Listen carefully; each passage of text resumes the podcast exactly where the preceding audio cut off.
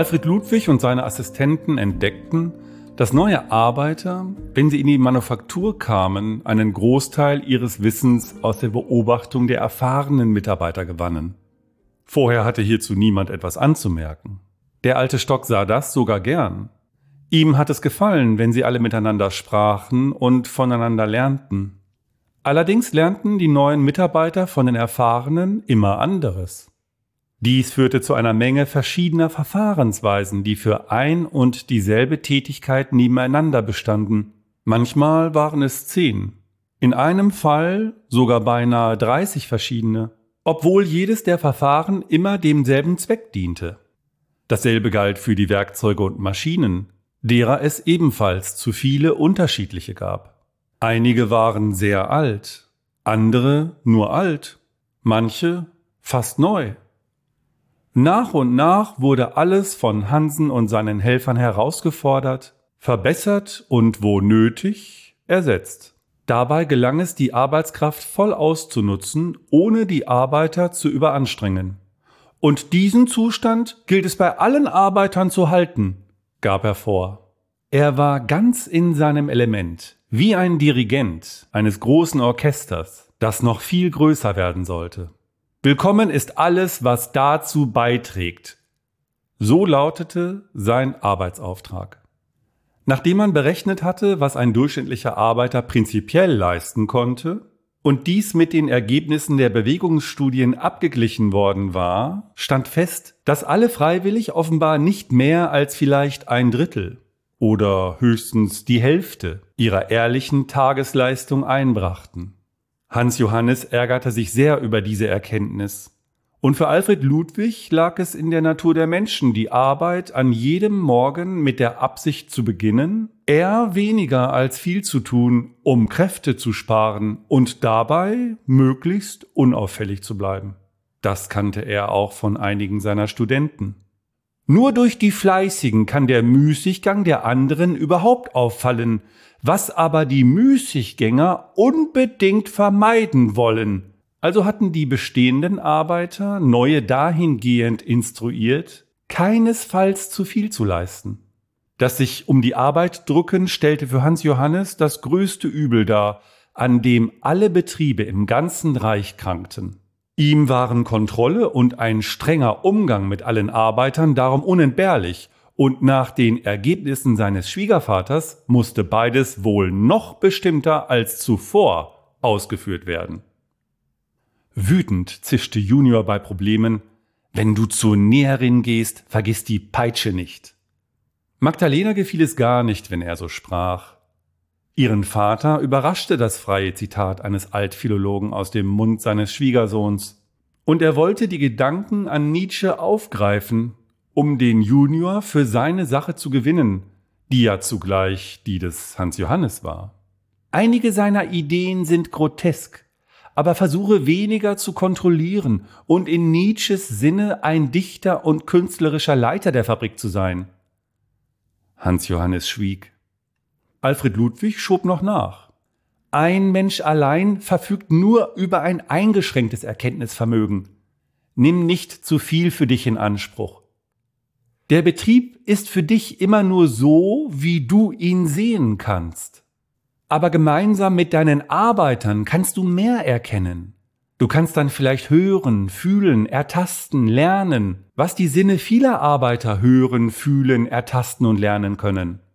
Das war der Grund, warum Alfred Ludwig wollte, dass jeder Arbeiter sich mit allen seinen Sinnen und Möglichkeiten einbringe und in freundschaftlicher, enger Führung und mit Unterstützung der Funktionsmeister möglichst vorteilhaft und schnell arbeite.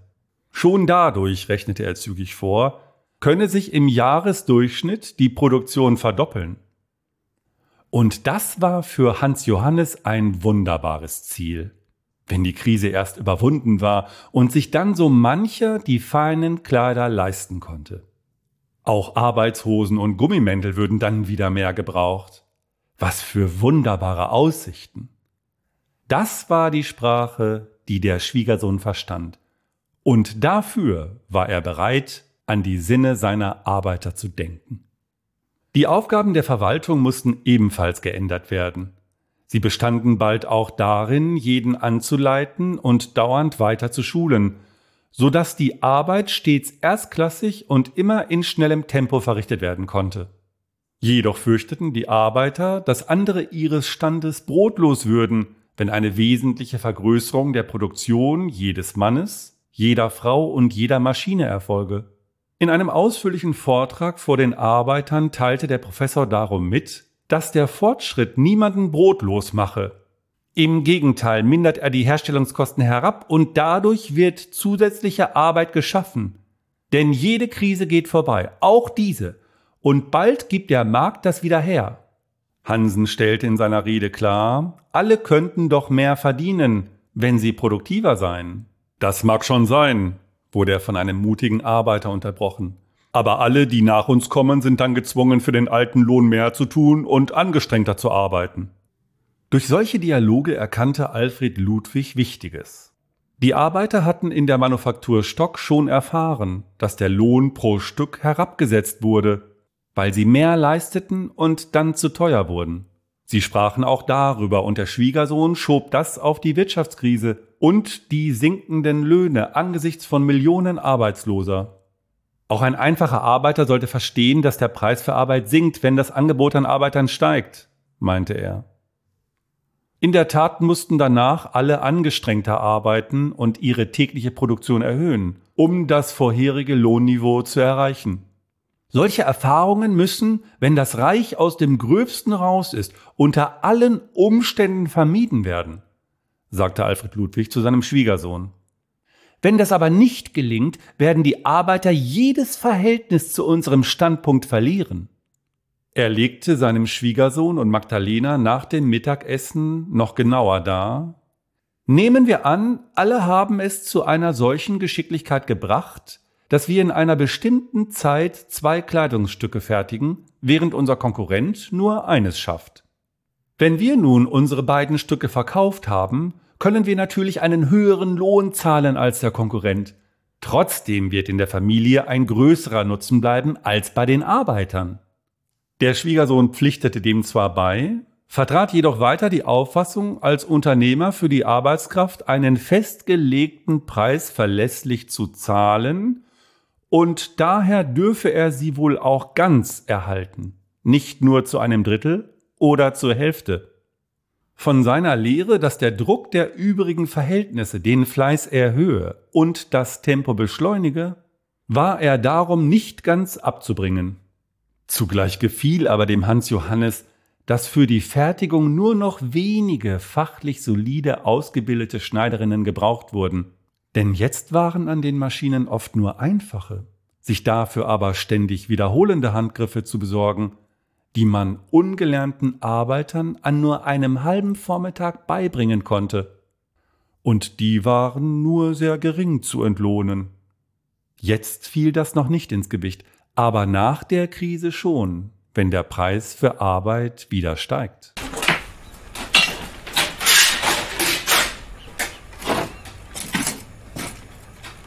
Das Anlernen geschah an eigens eingerichteten Stationen, die in separaten Hallen aufgebaut waren.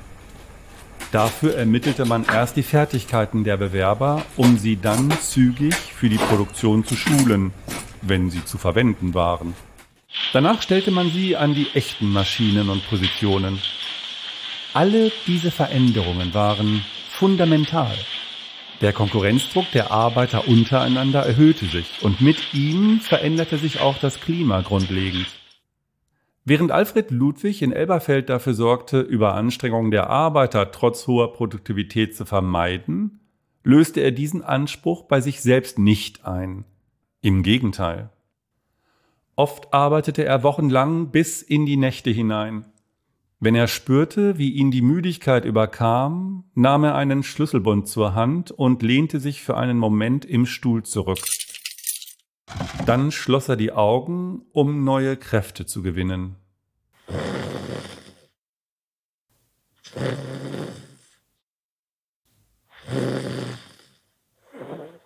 Wenn er einschlief und sein Körper entspannte, fielen die Schlüssel. Mit lautem, metallischem Rasseln schlugen sie auf die steinernen Fliesen auf. Meistens weckte ihn das wieder.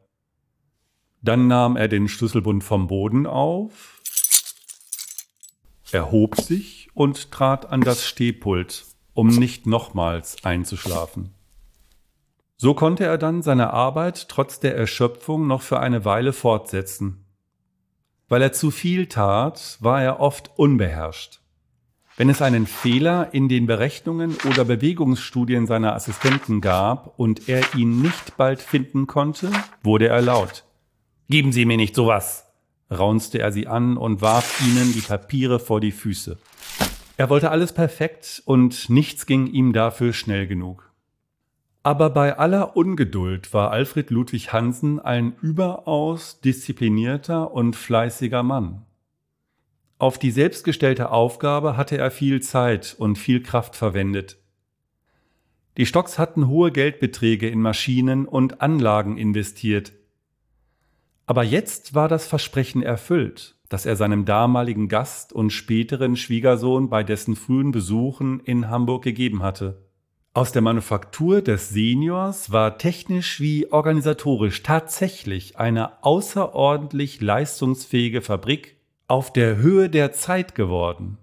Alfred Ludwig und die Stocks standen zusammen in der Haupthalle. Auch Magdalena war dabei. Nur wenige gingen dort ihrer Arbeit nach. Es gab ja kaum Arbeit. Der Alte sah sich um und sprach, Jetzt haben wir uns ein veritables Risiko geschaffen. Hoffen wir, dass es gut für uns ausgeht. Alfred Ludwig hatte sich über die gesamte Entwicklung hinweg mit seinem Rat und aller Leidenschaft bis ins Detail eingebracht. Aber jetzt war er erschöpft und erholen wollte er sich bei Agnes in Hamburg.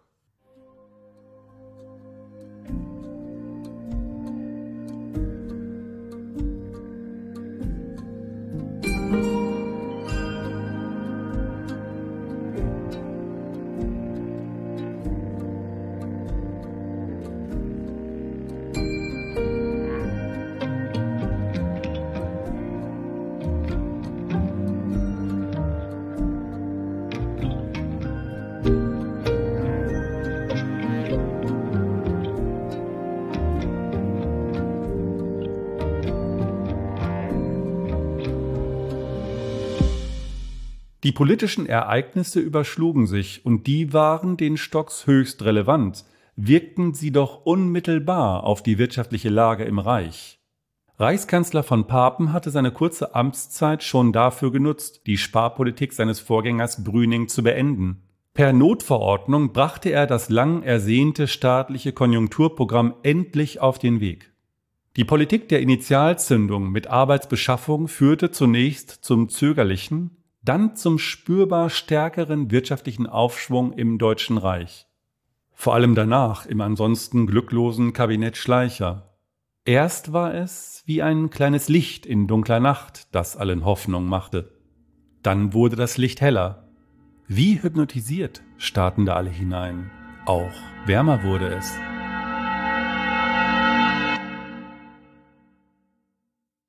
Tatsächlich, die Zahl der Arbeitslosen ging zurück. Mit der Reichstagswahl im Juli verdoppelte dann die NSDAP ihren Stimmenanteil auf beinahe 38 Prozent. Und schnell wurden alle übermütig. In der Fabrik fanden gerade die Leibesübungen statt. Die gehörten zu den Pflichten aller Arbeiter. Zweimal täglich ertönte dafür ein langer Gong, dessen durchdringender, kreischender Klang noch über Lautsprecher in alle Hallen übertragen wurde. Im Sommer wie im Winter wurden daraufhin die Türen und Fenster der Fabrik weit aufgestellt, auf das frische Luft in die Räume und durch die Lungen strömte. Die Arbeiter unterbrachen ihr Tagwerk, traten zwei Schritte seitlich von den Tischen weg und folgten für sieben Minuten den Anweisungen. Bei den Fabrikarbeitern sollten nach den ungezählten monotonen Bewegungen die Muskeln gelockert sowie Herz und Kreislauf gekräftigt werden. Das durch die Näharbeiten ermüdete Auge sollte ausruhen. Den Gong konnte man auch im Haus hören, und Magdalena folgte den Anweisungen oft am offenen Fenster. Ihrem Mann Hans Johannes wurden die Vorteile schon rudimentärer Leibesübungen sehr schnell offenkundig. Gerade die jungen Körper blieben so widerstandsfähig und frisch. Vor dem hatten die Arbeiter über vielfältige Beschwerden geklagt. Kurzsichtigkeit, Rückgratverkrümmung, Blutarmut und dergleichen. Später stellte die Fabrikleitung dann fest, dass der ohnehin schon geringe Krankenstand nochmals gesunken war, seitdem frische Luft und Leibesübungen zu den Pflichten aller Arbeiter gehörten.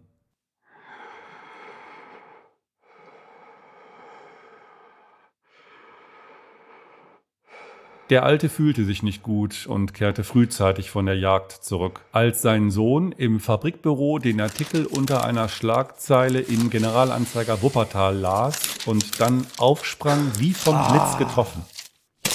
Er jubelte, warf die Zeitung in die Luft, sammelte sie wieder auf, lief durch die Kälte hinüber zum Wohnhaus und jubelte wieder.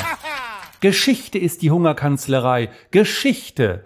Geschichte ist die Hungerkanzlerei. Die Drohung vom September hatte Erfolg. Die Westmächte haben in Genf zugestanden, dass wir so rüsten, wie sie es selbst in ihren Ländern tun. Er war euphorisch und musste einen Moment Luft holen. Wir haben es geschafft, Vater, und bald werden wir wieder ruhig schlafen können. Magdalena kam hinzu, um zu erfahren, was passiert sei. Aufrüstung, sagte der Alte nur. Im Januar ernannte dann Paul von Hindenburg den Adolf Hitler zum Reichskanzler und die NSDAP fachte die ersehnte wirtschaftliche Wende mit reflationären Krediten und mehr Arbeitsbeschaffung noch weiter an. Jahrelang hatte Hans Johannes das zu hoffen gewagt, dafür geplant, sich gedulden müssen, bis sich endlich im Juli die demokratischen Parteien so verhielten, wie damals im November 1918 die deutschen Fürsten. Sie verschwanden leise.